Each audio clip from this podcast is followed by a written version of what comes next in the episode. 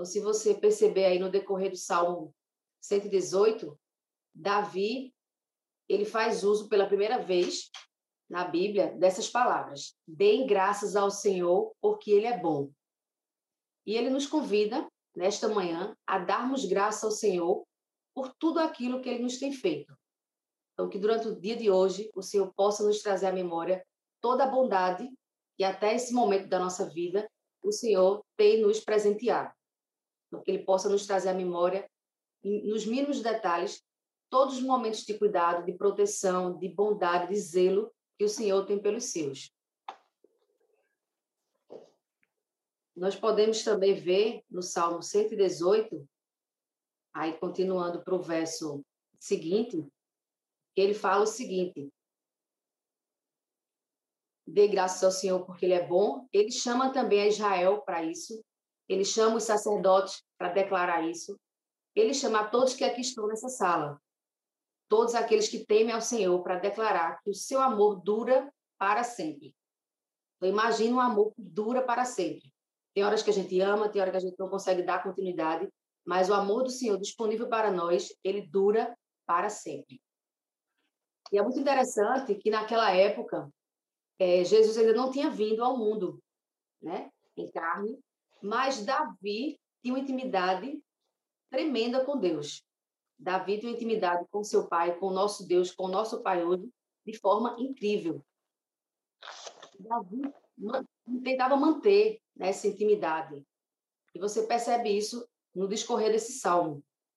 Quando ele fala assim: Porque na minha angústia clamei ao Senhor, e o Senhor me respondeu. O seu amor dura para sempre.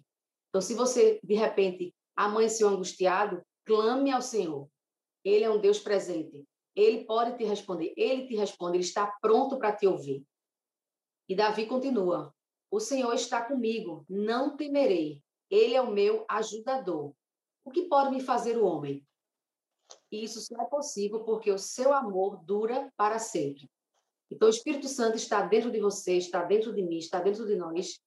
Você não está só. Ele é o nosso ajudador. Ele está a postos para nos ajudar. O Senhor está comigo não devo temer a nada. E o salmista continua: O Senhor, somente o Senhor é o meu refúgio, porque o seu amor dura para sempre. Então, o Senhor é o nosso único refúgio, é a única fonte de proteção que a gente deve se refugiar. Nele a gente pode se esconder, nele a gente pode descansar, nele a gente pode repousar. Ele é que traz, de fato, refrigério para as nossas almas. Então, o Senhor é a minha, o Senhor é a tua força. Então, que você possa beber dessas palavras nessa manhã. Ele é o nosso cântico. Como é bom louvá-lo. Ele é a nossa salvação durante todo o dia. Possa ter certeza disso. Porque o seu amor dura para sempre.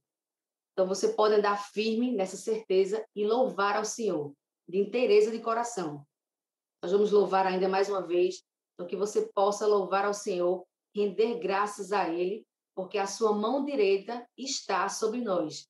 A sua mão direita quer dizer a sua mão forte, a sua mão que nos protege, a sua mão que nos guia e que nos fortalece, porque Ele é digno de receber todo o louvor. E já caminhando aí para o fim, lá no verso 22, nós temos a pedra que os construtores rejeitaram tornou-se a pedra angular. Então, nós falamos ontem sobre rejeição aqui na jornada, mas a pedra que os construtores rejeitaram naquela época, que é o próprio Jesus Cristo, ela tornou-se pedra angular e Deus exaltou acima de todo nome. O ressuscitou e a rocha onde a sua igreja está firme hoje, a sua igreja que somos nós. E isso é poderoso e maravilhoso, gente, para nós é poderoso e maravilhoso, porque ali o Senhor agiu em nosso favor. No sacrifício na cruz, nós obtivemos a redenção. Nossa redenção, então, foi conquistada e tudo foi consumado.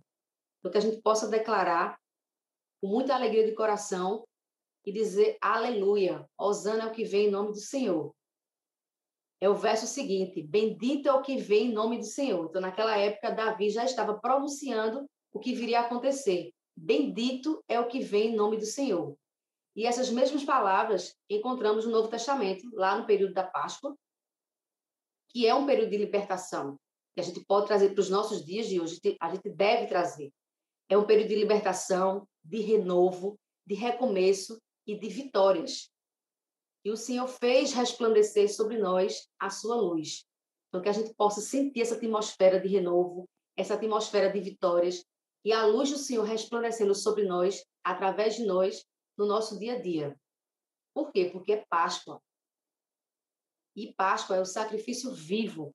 Ela já aconteceu e se renova nas nossas vidas todo, todo dia. Jesus é a nossa Páscoa. Ele é o nosso rei e ele é o nosso libertador. Então, que nesse mês, que a partir de hoje, passemos a refletir sobre a bondade do Senhor, que recai sobre nós todos os dias. Que a gente possa refletir que a gente tem um Deus vivo, um Deus bondoso, que peleja por nós. Que a gente possa viver uma vida de gratidão, agradecer nos mínimos detalhes por toda a proteção, pelo Deus que nós temos conosco. Declarar e incentivar a outros que declarem com muita alegria porque a gente está no mês festivo, é Páscoa, nosso Jesus é a nossa Páscoa. E a gente possa declarar e incentivar outros que Ele é bom, que Deus é bom. E depois de tudo isso, na certeza de vitória, que a gente possa continuar rendendo graças a quem é digno, ao Senhor dos Exércitos. E o, e o capítulo termina com: Dei graças ao Senhor, porque Ele é bom. O seu amor dura para sempre. O seu amor dura eternamente sobre nós. Então, eu declaro nessa manhã muita paz na sua vida, que o amor do Senhor contagie seu coração, sua família, durante o dia de hoje, durante o mês todo, e que a gente possa viver em novidade de vida, dando graças ao Senhor. Amém, igreja? Deus te abençoe.